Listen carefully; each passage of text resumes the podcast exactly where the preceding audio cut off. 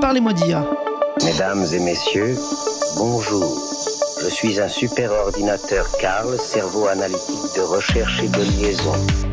C'est une machine qui ressent les choses. On nous raconte n'importe quoi sur l'IA. Alors, qu'est-ce que tu en dis, Kit? Moi, je n'en dis rien du tout. Que la créativité, elle reste du côté de l'humain. Bonjour à toutes et à tous, je suis Jean-Philippe Clément, bienvenue sur Parlez-moi d'IA, Parlez-moi d'IA sur Cause Commune, la radio pour transmettre et comprendre, transmettre, comprendre, décrypter, aiguiser son esprit critique, c'est aussi l'objectif que se fixe cette émission sur le sujet spécifique des data, des algorithmes et des intelligences artificielles. Nous avons 30 minutes pour essayer de mieux comprendre ces nouveaux outils. Cause commune que vous pouvez retrouver sur le web cause-commune au singulier.fm et sur la bande FM à Paris sur le 93.1 ou également sur le DAB+, et en podcast sur toutes vos plateformes préférées. N'hésitez pas à partager cette émission autour de vous, à lui donner plein de likes et d'étoiles si vous l'appréciez. C'est notre seule récompense. C'est le Marcus Brody de cette émission. Mais si, vous savez, le, collègue sage expérimenté dans Indiana Jones, il ne se fera pas attraper par la momie de la radio. Non, non, non. Merci, Jérôme Sorel, de réaliser et de t'occuper de cette, émission. Jérôme, que vous pouvez retrouver sur cette antenne, euh, avec son émission toujours décoiffante sur le vélo, rayon libre. J'espère être un Indiana explorateur de la data et de l'IA à la hauteur de tes explorations cyclistes. Merci aussi à Olivier Gréco qui dirige cette station Cause Commune et nous donne cette opportunité de vous parler data et IA. Merci à vous, chères auditrices et chers auditeurs, de tester pour la première fois ou d'écouter de nouveau cette émission. Ah, mais je vous reconnais, vous, vous étiez là déjà la semaine dernière, non? Révolutionnaire. Extraordinaire. Passionnant. Les qualificatifs et les superlatifs n'arrêtent pas de pleuvoir en ce moment dès qu'on évoque l'IA. Je l'avoue, je ne suis pas le dernier à m'extasier sur cette antenne à coup de waouh, de c'est passionnant, de ah ouais, c'est génial quand même. Mais c'est vrai que les démos vidéo de YouTube, les visuels générés par Midjourney, les promesses de réalisation assistées par ChatGPT sont parfois bluffantes. On sent bien qu'il se passe quelque chose, qu'un nouveau tournant technologique est en cours. Alors on s'emporte, on va tout tester, c'est maintenant ou jamais, il faut surfer la vague. Il ne faut pas louper le train au risque de monter dans n'importe quel wagon. On annonce des bouleversements majeurs pour le mois prochain, des métiers qui vont disparaître, des domaines d'activité qui vont être totalement disruptés. On s'enflamme, on brûle l'existant au profit d'un futur de promesses. Oh là, oh là, du calme. Ça va peut-être euh, un peu trop vite là tout ça. On ne perdrait pas un peu notre euh, sens critique, on n'oublierait pas un peu notre euh, prendre un peu du recul. On va s'arrêter deux secondes, on va se donner le temps de, regarder et de remettre à leur, juste place ces nouvelles technologies. Avant que l'IA ne révolutionne nos métiers, nos entreprises, nos vies, il y aurait peut-être des étapes intermédiaires qu'on aurait un peu hein, oublié de, traiter et de regarder dans le, dans le numérique et dans la data en général. Comment prendre la bonne distance pour euh, rester lucide face à la tendance, euh, mais en même temps ne pas louper le départ d'une nouvelle transformation majeure C'est une question d'équilibre, comme dirait l'autre, une question difficile. Heureusement, notre invité du jour, il va pouvoir nous aider. La transformation numérique, c'est son métier depuis plus de 20 ans. Il en a vu passer hein, des nouvelles tendances, des nouvelles technologies, il en a surfé des vagues. Pour savoir les reconnaître, pour les canaliser, il en a même créé un diagnostic de maturité numérique pour les organisations. Il a attiré notre attention avec un billet intitulé ChatGPT 6 mois de folie. Il y a de fortes chances qu'il nous fasse prendre un peu de recul. Bonjour, Michael Tartar. Bonjour, Jean-Philippe. Merci d'être avec nous pour muscler notre sens critique. Alors, parlez-moi d'IA. Vous pensez que ça fait six mois que nous sommes entrés dans un tourbillon un peu trop foufou autour de, des IA Alors, l'IA, pour tout vous dire, moi je l'ai découvert en 91 ça fait un petit moment. Ça commence à faire un moment, et ça veut dire qu'il y avait déjà à cette époque-là des gens qui travaillaient sur des réseaux de neurones, par exemple. Donc c'est pas très nouveau. Ça c'est le premier point. Le deuxième point, c'est que ce qui est frappant depuis euh, fin 2022, c'est surtout l'aspect médiatique. Oui. Pourquoi? Tout simplement parce qu'on a rendu accessible un outil qui est fascinant. Vous l'aviez dit dans l'introduction. On qui, arrive... réservé, qui était un peu réservé jusque-là. Oui, c'est ça, qui était très élitiste. Euh, il fallait être plutôt informaticien et avoir quand même des capacités de calcul. Et tout d'un coup, avec une simple interface de chat, avec une simple interface qui permet de poser des questions et d'avoir des réponses qui paraissent générées comme ça euh, avec intelligence, eh bien, on accède à quelque chose qui est compréhensible facilement. Donc c'est ça la clé. C'est l'IHM finalement. C'est ça qui a rendu possible euh, l'accès à une intelligence, entre guillemets, hein, à une capacité de calcul de manière beaucoup plus simple que ce qu'on pouvait avoir avant. Et le problème, c'est que les médias s'en sont saisis de manière complètement déraisonnée. Ah oui, c'est ça, c'est ça votre, votre point de vue du coup. C'est vrai que dans, ce billet, vous faites pas forcément euh, grand cas et vous listez pas beaucoup les avancées révolutionnaires. Dans un premier temps, vous insistez quand même sur les raisons de la prudence. C'est quoi finalement le- les pourquoi il faut être prudent? À quoi, il faut être prudent? Sur quoi il faut être prudent vis-à-vis de ces IA Alors, je vais faire un tout petit peu de recul. hein. De manière générale, toutes les innovations qui ont été amenées, euh, que ce soit euh, les IA, auparavant on a, on a eu les, les métavers, euh, auparavant on a eu euh, le e-commerce qui est arrivé, on, on a les objets connectés, on a eu... Bref, vous l'avez dit, hein, ça, fait, moi, ça fait 28 ans maintenant. hein, Et, et si je compte... J'ai pas voulu trop insister. Non, mais c'est gentil, c'est gentil. Mais j'ai commencé à développer à 4, à- en 81, j'avais 10 ans. Vous vous rendez compte Ouais. Et déjà à l'époque, bon, on parlait déjà de, de révolution du PC qui, qui arrivait. Puis après, il y a eu la révolution du mobile, etc. Les Donc vagues, chaque, chaque vague, vagues. exactement. Donc la question qui se pose avec l'IA, elle est, elle est un peu différente de- de- des révolutions technologiques passées. Tout simplement parce que elle vient s'inviter dans un champ qui jusqu'ici était un peu la chasse gardée de l'être humain, Mhm. notre capacité à réfléchir. Et là où IA euh, mal donne, et c'est le risque majeur, notamment sur les IA génératives, c'est qu'on on laisse croire qu'il y a une intelligence. Il n'y a pas d'intelligence. Il y a une capacité à générer de manière euh, calculée le mot, le pixel, qui a le plus de sens ou le plus de cohérence par rapport à ce qui a été fait avant. Voilà, ça sert les IA génératives, elles, font ça. Donc faut faut pas euh, croire qu'il y a de l'intelligence là-dessus. Vous demandez à ChatGPT, moi les premiers tests que j'ai faits sur ChatGPT, j'ai malheureusement pas eu le temps de faire un billet sur le Sur sujet, mais qui, qui aurait été, qui aurait été mémorable Ouais. à l'époque parce que j'avais envie de l'intituler. ChatGPT, j'en voudrais même pas comme stagiaire de troisième. D'accord. Parce que vous trouvez qu'il se, trompe beaucoup Il fait beaucoup de. il- ça provoque beaucoup de biais dans les raisonnements et dans la manière de, de produire des contenus ou de produire des. Complètement. Ouais. Complètement. Il, y a- euh, alors oui, il y a des choses impressionnantes sur des choses simples et maîtrisées. On arrive à avoir des contenus intéressants. Rappelons une chose, c'est que tout est lié à la qualité de la donnée. C'est un des sujets de la Ouais, de l'émission, de la data qui a été donnée à l'entraînement, comme on dit, ouais. euh, à, cette, à cette intelligence. Donc on n'est pas du tout sur un- la même chose que vous et moi, no- notre cervelle, hein, quand on a commencé, on fait nos premiers pas dans la vie, eh bien on a appréhendé, par exemple, la notion de chat, mais extrêmement vite. On n'a pas eu besoin d'avoir des Ouais. millions d'images de chats pour comprendre ce qu'est un chat. Bien. On n'a pas eu besoin d'avoir euh, de tenter l'expérience douloureuse de la griffure de chat des milliers de fois pour comprendre qu'il ne faut pas s'approcher d'un chat ou pas l'exciter inutilement. Voilà. Et alors que c'est exactement l'inverse qui se passe pour ce genre d'intelligence artificielle. Ouais, après, dans, dans votre domaine qui est celui de l'entreprise, vous insistez en- quand même assez rapidement sur le fait qu'il va y avoir des problèmes de propriété intellectuelle, possiblement. Il va y avoir des, des problèmes de, de- de conséquences sur les, la cybersécurité euh, en général, avec ce que ça peut générer euh, de facilité à, à venir tromper finalement aussi l'homme par rapport à tout ça. Euh, pour vous, en fait, aujourd'hui, euh, vous parliez du, du risque de, de fuite des données aussi. Alors ça, moi, j'ai, j'ai- est-ce que vous pouvez nous expliquer ce risque de fuite des données pour les entreprises lié à l'IA Comment vous voyez les choses? C'est très simple. Une IA générative, elle passe par un- ce qu'on appelle un prompt. Oui, on y reviendra sûrement après. Voilà, ouais. c'est c'est finalement Mais oui, vous avez raison, c'est, c'est la, la commande, quoi. La, la com- commande. Voilà. On lui parle. vous lui parlez. De la même manière qu'on interagit entre nous, vous lui posez une question ou vous, lui soumettez un contenu. Quand vous soumettez un contenu qui est par exemple euh, votre liste de clients, vous comprenez bien que ça y est, c'est parti, euh, c'est parti du côté du, du serveur. Oui, du Vous- service qui, est- qui est en ligne, Exactement. et qui, fait- qui produit ce- ce- cette IA. Exa- exactement. Et il y a un flou total sur à la fois euh, ce que comment comment cette information est stockée et est rendue persistante Ouais. Dans les serveurs, en, en particulier d'OpenAI, mais c'est vrai pour d'autres euh, d'autres IA. Donc ça, ça, ça pose un énorme problème. Et euh, Samsung, pour pas les nommer, c'est ce que je cite dans, dans, dans le- dans le papier, s'est rendu compte qu'un certain nombre de brevets ou de, de- de- d'informations confidentielles, Technique. techniques, Le cœur de, son, de, son, On- on- de sa valeur. sont, ont été re- sont ressortis par ailleurs, si vous voulez. C'est-à-dire ça a été mis à disposition par ces ingénieurs via l'IA pour, par exemple, rédiger un compte rendu de réunion. C'est génial. Ah oui. ChatGPT pour ré- réaliser un compte, rédiger un compte rendu de réunion, ça va super vite. Pour faire une synthèse, ça va super vite.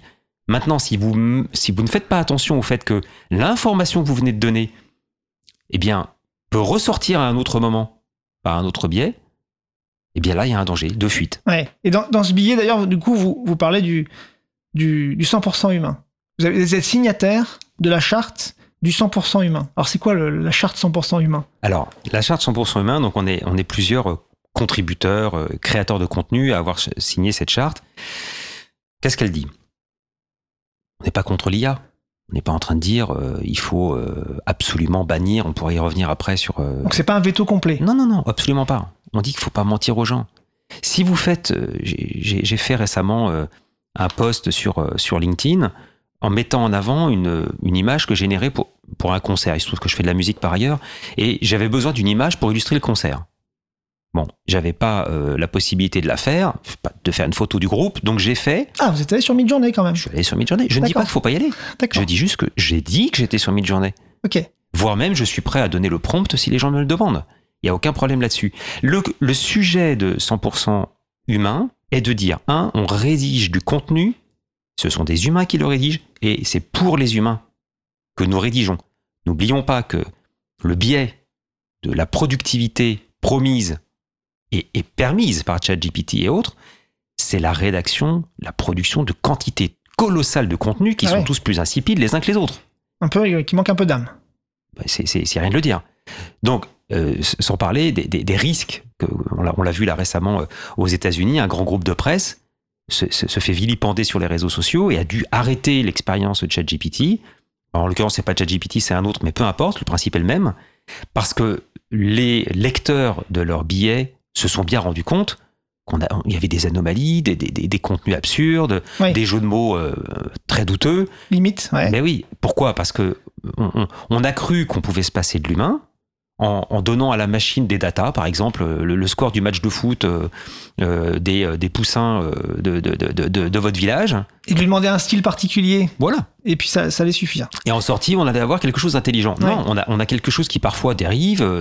Euh, bon, on connaît le terme d'hallucination, mais c'est effectivement ce qui se passe. Donc, il y a un contrôle humain qui est indispensable et euh, pas, pas, pas Et- forcément Et systématique. du coup, vous, vous pensez que vous allez voir euh, fleurir les, enfin, on va voir fleurir les labels et les certifications un peu justement 100% humains avec les- des entreprises qui vont venir nous dire, bah, ce contenu-là, cette production intellectuelle-là, je, je- je la garantis sans IA, sans, C'est déjà le cas. ouais, Mais c'est déjà le cas. Et même Google vient, de, vient là de lancer une obligation dans le cadre de la campagne américaine de certifier, ou en tout cas d'indiquer si jamais on fait appel à des contenus générés par des IA, qu'ils l'ont été. Encore une fois, il n'y a pas d'interdiction à utiliser l'IA. Il faut que ce soit euh, fait en, en conscience et de manière éthique. Il ne s'agit pas de mentir. Moi, si je produis un contenu, là, le- le- l'article dont vous parlez, que j'ai écrit, qui fait euh, un peu plus de 2000 mots. Je peux vous dire qu'il faut un petit peu de temps pour taper 2000 mots. Euh, le rédiger, le, le, le, le- le résumer par ChatGPT, c'est euh, 20 secondes. Oui. Et 19 pour boire un café, quoi. hein. Et finalement, le fait de l'écrire, ça, ça a permis de synthétiser votre, de travailler, de synthétiser votre pensée sur ce. Exactement. Et Ouais. ça, euh, le, le, le- donc le, ce que dit le, le, le- la- la- le collectif 100% humain, c'est euh, oui, euh, bien sûr que l'IA est là et nous en servirons et il n'y a aucun problème à s'en servir. Maintenant, il faut le faire de manière transparente vis-à-vis du lecteur et rédiger un contenu, non pas pour les moteurs, sinon où on va, vous vous rendez compte, on est en train d'utiliser des, des, moteurs pour fabriquer un contenu pour d'autres moteurs. Et nous, là-dedans, on fait quoi? Oui. Bon, donc on comprend bien que pour vous, il y a un peu une fréné- frénésie hein, autour de, tout ça, de, ces, toutes ces nouvelles technologies. Du coup, vous, les, vous, pas opposez, mais vous mettez face à ça une prise de conscience, le fait qu'il faut aussi travailler la maturité digitale finalement des, personnes et des organisations. On va y revenir, c'est vraiment le, cœur de métier de votre euh, entreprise qui s'appelle DIMUP. On peut retrouver sur dimup, D-I-2-M-U-P.com. On va y revenir juste après euh, la pause musicale, parce que c'est déjà la moitié de l'émission, figurez-vous. Euh, et donc, pour le coup, on, sent bien qu'aujourd'hui, dans cette frénésie globale, il est urgent de, relire euh, du Alain Damasio. Et, du coup, peut-être plus son livre sur les, les furtifs, euh, l'un de ses derniers livres, son dernier livre sûrement, sorti en 2019, ce, ce roman dystopique où euh, le touche-à-tout euh, Damasio a également sorti en même temps que, que- son livre un album qui s'appelle euh, Entrer dans la couleur avec son compère euh, Yann Péchin. Et c'est censé plonger le lecteur dans l'ambiance, un gros livre, hein, Les Furtifs, dans l'ambiance sonore euh, du livre. Et je vous propose d'écouter un, un des morceaux de, de cet euh, élément sonore euh, autour du livre qui s'appelle Overmars et qui est un morceau musical parlé et qui décrit la transformation de la société induite par les furtifs. À qui tu veux, il a ajouté, devant les yeux écarquillés du robot. Le 2 mars, Nadège M, retraité privilège, qui avait voté Gorner au premier tour, a enlevé à la tenaille et à la bêche les 400 mètres de grillage qui entouraient son pavillon au roi d'Espagne, à Marseille. Le 4 mars, Captain Capiz a remonté l'intégralité des Champs-Élysées sans être perçu par un seul capteur. le 6 mars, Lors d'un concert joué à la Zouave de Lapalus-sur-Verdon, la saxo Audrey Calypso, musicienne intermittente, a sorti de son tube de cuivre un solo d'une telle incandescence sublime qu'on raconte qu'un furtif en est né. le 8 mars, Tony Toufou a démonté un par un tous ses botags pour en faire une unique machine à faire le flou. Après le Cosmondo, il a arrêté de taguer. Il dit qu'il abrite un condor de brume et que son corps est un brouillard. le 9 mars, Christian A, viticulteur premium, a stoppé son tracteur en haut de la colline d'Aubenasson. Il avait cru voir une belette passer sous ses roues. Il est descendu à vérifier son pneu, puis il a levé la tête pour contempler la Drôme d'un verre translucide qui coulait au loin sur son lit de galets. Et sans raison apparente, il a décidé qu'il vendrait désormais son vin à prix libre. Toujours sur Cause Commune, en FM sur le 93.1 à Paris. Vous êtes toujours avec, euh, et sur l'émission Parlez-moi d'IA, toujours l'épisode qui se demande comment prendre un peu de recul face à, à la folie des IA avec euh, Michael Tartar de, de DIMUP. Euh, DIMUP, du, du coup, vous allez un peu nous expliquer, c'est le diminutif de quoi DIMUP Digital Internet Maturity Model, UP. Parce que l'idée est d'aider les entreprises justement à aller vers le digital et d'y aller pleinement. Donc c'est un, diagnostic qu'on peut faire en ligne sur sa maturité digitale. Euh, on a euh, à peu près 115 points de mesure, si j'ai bien vu, et euh, six grands leviers euh, pour, pour mesurer tout ça au- autour de, de son organisation. Quelles sont ces, du coup ces, ces six grandes familles pour Le premier sujet, c'est la stratégie digitale qui supporte la stratégie de l'entreprise. Deuxième, deuxième levier, c'est l'organisation, donc les structures internes de l'entreprise qui, justement, euh, permettent à cette stratégie d'exister. Le troisième levier, c'est le personnel. C'est les hommes, les femmes de l'entreprise. Leur capacité à appréhender le numérique pour être efficace dans leur métier. Quatrième levier, c'est ce que j'appelle l'offre. Capacité à concevoir de nouveaux produits et services, à les marketer, à les vendre en utilisant les canaux numériques. Le cinquième levier, c'est la technologie et l'innovation. C'est-à-dire les infrastructures techniques, les applications, les ordinateurs, les téléphones, que sais-je. Et le sixième levier, c'est l'environnement dans lequel s'intègre l'entreprise. Parce que le digital bouge extrêmement vite. Et donc, si on n'appréhende pas aujourd'hui, et on le voit avec le sujet qui nous Ah oui. réunit aujourd'hui, si on n'appréhende pas On va y venir. voilà, les changements juridiques, fiscaux, réglementaires, économiques, qui ont un impact sur notre manière d'utiliser le numérique au quotidien dans l'entreprise, eh bien, très vite on est perdu. Alors il y a quand même dans ce diagnostic, on aborde quand même des questions autour de la data, autour des IA. Complètement. Comment on l'aborde? C'est quoi les questions qu'on doit se poser aujourd'hui sans tomber dans la frénésie? Alors, le, le- le premier, le premier sujet, c'est des notions de veille. Ouais. Ça peut paraître bête, mais si vous ne n'avez pas une veille active, et donc si vous ne consommez pas une partie de vos ressources à regarder les les nouvelles tendances, euh, les nouveaux produits qui sortent, les nouveaux usages, À les tester aussi À les tester, bien sûr. Mhm. Surtout, surtout. Bah, vous avez déjà un problème. Ça, c'est les aspects de, voyez, de conception de stratégie d'entreprise sur la partie digitale. Quand on va essayer sur la data de comprendre comment elle va impacter nos produits et nos services, je disais tout à l'heure dans le levier offre, je vais concevoir, marketer et vendre mes produits et mes services. Donc, je vais utiliser de la data. Donc, dans, cette, dans ces leviers-là, on va essayer de comprendre comment l'entreprise crée les conditions qui permettent à ses produits et ses services de produire de la data et également de consommer de la data pour justement après enrichir son offre de service. Vous voyez le principe Tout à Créer fait. une boucle, une boucle active. Et puis d'un point de vue technique, donc ça c'est sur le levier technologie et innovation, on va bien retrouver toutes les notions de stockage de cette donnée, de sa circulation, de sa bonne correspondance au travers notamment de ce qu'on appelle des API, donc pouvoir dialoguer entre systèmes informatiques pour qu'elle puisse circuler cette data. Il n'y a rien de pire qu'une data qui serait stockée dans un serveur, ça sert à rien. Si en revanche vous l'ouvrez, à ce moment-là, elle, crée de la richesse. Oui, donc elle est, bien là.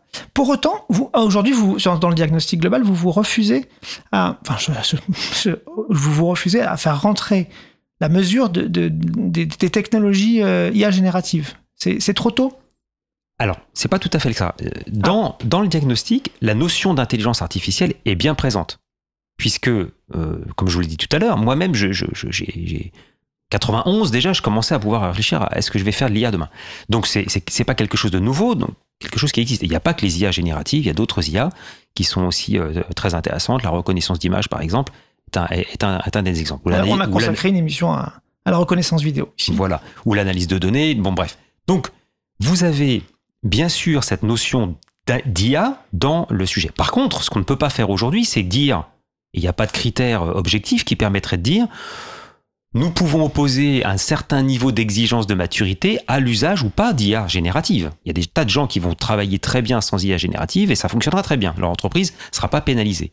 En revanche, ce qu'on dit, c'est que avec, avec on va éclairer le sujet en disant attention, si vous ne testez pas ces sujets-là qui sont, qui sont en train d'arriver, Émergent. qui sont émergents, vous perdez quelque chose, peut-être pas tout de suite, mais assez vite. Assez vite. C'est le fameux risque de. Alors, euh, j'aime pas trop. Enfin, le- on l'a utilisé dans mon précédent livre, euh, la notion de disruption, mais c'est ça qui se cache derrière. Si demain, grâce à l'IA, je peux, par exemple, mieux trouver des clients. Moi, j'utilise moi-même une IA qui me permet, à partir d'un un corpus de quel- quelques, quelques dizaines de prospects, des profils LinkedIn hein, concrètement, qui correspondent aux cibles qui m'intéressent, je peux, grâce à l'IA, trouver des prospects, d'autres prospects, que je vais ensuite pouvoir aller démarcher. Et c'est pas en les cherchant les uns après les autres dans LinkedIn que je vais le faire. En revanche, je gagne en productivité grâce à ce type d'intelligence artificielle. Donc vous avez quand même réussi à intégrer à vos propres processus des IA. Bien sûr. Euh, et ça, vous le mesurez aussi dans le diagnostic aujourd'hui, l'intégration au processus, d'accord. Bien sûr, puisque l'idée est dans la notion d'intelligence artificielle est un usage très avancé de la technologie. Donc, on est au-delà du simple tableur Excel, par exemple. On va aller plus loin avec des capacités de calcul avancées et l'application de modèles qui permettent, par exemple, de faire le, le- le cas d'usage que je viens d'évoquer là pour trouver des prospects. Donc, c'est un cas d'usage avancé qui est symptomatique d'un niveau de maturité digitale avancé par opposition à des gens qui seraient aujourd'hui simplement limités à euh, euh, leur propre PC, euh, sans utilisation du cloud, sans partage de données, etc. Oui, donc là, on est d'accord que vous n'êtes pas euh, contre le fait que ça soit utilisé. Et dans les préconisations finalement que vous faites, c'est de commencer à tester ces éléments-là. Est-ce qu'il y a aussi des préconisations particulières sur la formation des collaborateurs? Excellent point. Le levier personnel vise justement, un des, un des sujets du levier personnel, c'est la formation des collaborateurs. Et comment on fait pour comprendre si les collaborateurs sauront demain utiliser l'IA proprement, Parce que, notamment l'IA, mais il n'y a pas que l'IA. Oui, hein. bien sûr. puisque le, le- le diagnostic s'intéresse, enfin le diagnostic digital avec DIMUP, que ce soit en ligne ou que ce soit via des prestations euh, de diagnostic in situ, dans les deux cas, on va, on- comprendre la maîtrise de la technologie au sens large du terme. Et donc, la formation des collaborateurs est absolument indispensable. Mais ça passe aussi en amont par la formation des cadres dirigeants. Oui. Il y a un indicateur que j'adore. euh, il y a un petit jargon euh, technique, enfin, de, de codage. hein. Ils, ont, ils ont tous un petit nom, les indicateurs. Oui. Donc le PF2, ça veut dire P, personnel, F, formation, 2, deuxième indicateur. C'est l'indicateur qui vise à mesurer la, ma- la maîtrise du numérique par les cadres dirigeants de l'entreprise. Pourquoi je l'adore cet indicateur-là? Parce qu'il permet de comprendre comment, dans une petite boîte, le patron de la boîte, ou dans une multinationale, le comité exécutif, maîtrise le numérique, eux, maîtrisent des notions de base, de vocabulaire, on a, on a ici Ah ouais. utilisé pas mal de mots, quelles sont les notions qui sont derrière, mais aussi d'usage. Alors, est-ce que, est-ce que du coup, doit- le COMEX doit être formé à, au prompt? Et savoir euh, écrire des, des prompts euh, qui, qui, qui tiennent la route et d'être des prompt designers Non. Or, Pourtant, aujourd'hui, ils doivent un peu maîtriser le tableur quand même pour Oui. euh, bien, comprendre les chiffres Ah, clés de l'entreprise. C'est toute la limite de l'exercice, c'est-à-dire qu'ils doivent comprendre ce que ça fait. Ils doivent comprendre que ça existe, ils doivent comprendre les limites de la chose, d'où, par exemple, vous savez que là, il y, a- il y a une étude qui est sortie, je ne sais pas si vous savez, mais une étude qui est sortie, 84% des entreprises françaises aujourd'hui, là, en, en septembre 2000, euh, 2023, un- s'apprêtent à interdire l'intelligence artificielle générative Externe. non mais d'accord. Donc du coup, quand on dit interne, ça veut dire faut s'équiper, Ah bah oui. faut se former, faut comprendre la techno, faut Bien sûr. comprendre sur quelle infrastructure on peut l'utiliser, comment ça va s'intégrer dans mes processus, comment je vais former mes collaborateurs, comment je vais les rassurer aussi. Comment je, vais- que- comment je vais créer de la charte d'usage? Exactement. Ouais. La charte d'usage, par exemple, est un des critères. Ouais. Dans, dans DIMUP, vous allez à un moment donné vous poser la question de la charte d'usage du numérique dans l'entreprise. Donc tout ça, on peut, le retrouver hein, en ligne. On peut s'inscrire sur votre site. C'est gratuit pour une première évaluation. Après, il y a des offres payantes pour aller un peu plus loin, pour avoir plus de critères. Ou même, vous avez une activité qui accompagne en fait euh, les entreprises dans, leur diagnostic. Il y a même un livre. Je crois que vous avez. Y a un livre qui est associé en fait à la, à la démarche Exactement, donc le, qui s'appelle la transformation digitale pour tous. Et qui permet justement de, de, de mieux comprendre finalement euh, les éléments de chacun des indicateurs, de mieux euh, les anticiper, de mieux les regarder, de mieux les évaluer au sein de, au sein de l'organisation. Euh, et vous invitez, enfin il n'y a pas, de- y a pas de barrière à- au test, tout le monde peut venir. Toute entreprise, moi j'invite vraiment les, les entreprises, que ce soit des petites entreprises, je ne sais pas si on a dans, dans ceux qui nous écoutent des TPE comme on dit, mais comme des multinationales, c'est la il y en a plateforme moins, je pense, mais euh, Il y en a moins, mais peu importe. Enfin, en tout cas, quelle que soit la taille de l'entreprise, moi j'ai euh, aussi bien fait des clients euh, comme Janssen par exemple ou ou mon, mon primeur. Vous voyez, entre les deux extrêmes, il y a il y a deux il y a deux mondes. On pourrait se dire, mais mais la maturité digitale, les fondamentaux de la maturité digitale qui sont expliqués dans mon livre, eux, ils sont les mêmes. Oui. Ils sont les mêmes que, que, que vous soyez une, voilà, une boutique de quartier ou que vous soyez une boîte du CAC 40. Les fondamentaux, les structures sont, sont, sont fondamentalement les mêmes. Bien sûr, on va pas regarder 115 critères pour une toute petite boîte. oui. Et donc la plateforme a le bon goût de s'adapter euh, à la taille de l'entreprise. Et Bon. aux possibilités d'évaluation. Voilà. Et l'intérêt derrière, c'est que, un, avoir une note de 0 à 5. Quelle est votre maturité digitale de 0 à 5 D'ailleurs, ceux qui nous écoutent peuvent se poser la question sur mon entreprise, quelle est la maturité spontanément. Ensuite, elle- la personne qui nous écoute, allez sur euh, inscrivez-vous. Effectivement, comme vous le disiez, le mode découverte est gratuit et permet de faire un diagnostic complet. Ok. Alors, finalement, donc vous nous, invitez à, moins regarder, enfin à regarder quand même, mais à moins regarder aussi fortement l'IA générative qui fait beaucoup de buzz, qui fait qui fait beaucoup d'activités, et à plus se pencher sur les autres fondamentaux, sur le socle.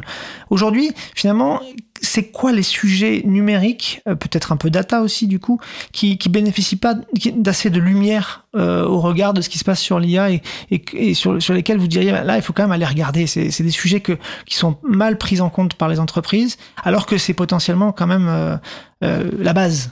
Le sujet qui nous, qui va nous, j'allais dire une grossièreté, mais qui, qui va exploser là dans les mois qui viennent, c'est la facture électronique. C'est-à-dire? Bah, toute entreprise va avoir l'obligation de produire et de recevoir des factures électroniques. Oui. Toute entreprise. Donc faut être prêt. Pas, pas seulement euh, Ouais. Total, LVMH et compagnie. Ouais. Toutes les entreprises. Donc, euh, c'est vrai pour. euh, je reprends mon exemple de mon primeur. Il y a deux ans, j'ai fait son diagnostic. 1,6 sur 5 de maturité digitale. On pourrait se dire, voilà, il se tire une balle et c'est fini. Non, au contraire. Six mois après, il fait 5% de chiffre d'affaires additionnel grâce au numérique.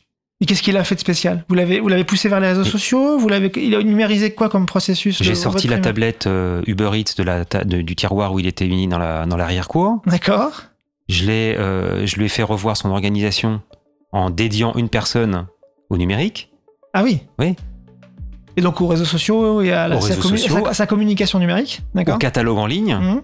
Euh, voilà, c'est tout ça. Donc c'est, extrêmement large, si vous Il voulez. pourrait tester d'ailleurs peut-être des IA qui pourraient venir l'aider à, à- créer du contenu pour, euh, pour ses réseaux Créer du contenu, et- encore une fois, pour les humains. C'est ça qui est intéressant. Ouais, bien sûr. Pas seulement pour euh, booster son SEO. Eh ben, c'est très, ben, pour le coup, c'est un exemple très concret, là, le primeur du, coin de la rue. Euh, merci beaucoup, merci beaucoup, Michael. C'est l'heure de, de- de conclure. Euh, nous avons vu hein, qu'il faut essayer de garder un peu la tête froide. D'ailleurs, vous nous avez bien euh, fait, fait cette- pris cette perspective-là euh, sur, sur toute l'émission, euh, face à la, à la déferlante de toutes ces annonces sur les IA euh, qui, nous, qui nous font perdre finalement le- les caps stratégiques de, de l'organisation. Et en cela, effectivement, le- la boussole du diagnostic de maturité numérique peut effectivement bien aider. Euh, bon, pourtant, pour autant, je, vous rassure, on va pas totalement s'arrêter de faire de, la veille, et vous, vous le préconisez quand même, donc il n'y a pas de souci. Sur les dernières avancées, on va, on va même débuter certains tests euh, très fortement et continuer à, à les faire, parce qu'en fait, tout simplement, je pense qu'il faut, il faut, enfin, la conclusion de ce qu'on vient de se dire, c'est que malgré tout, il faut mettre les mains dedans pour euh, se, rendre compte de, à, à- à quoi on a affaire et ce que quel recul on doit prendre finalement euh, face à ça. Merci beaucoup encore une fois pour, ce partage, euh, Michael. Restez sur euh, 93.1 Cause Commune. Je vous laisse entre de bonnes mains parce que c'est que les émissions de Cause Commune, notamment Rayon Libre pour le vélo et euh, également euh, toutes les autres émissions de, de, de l'antenne. Merci Jérôme pour la réalisation et à bientôt.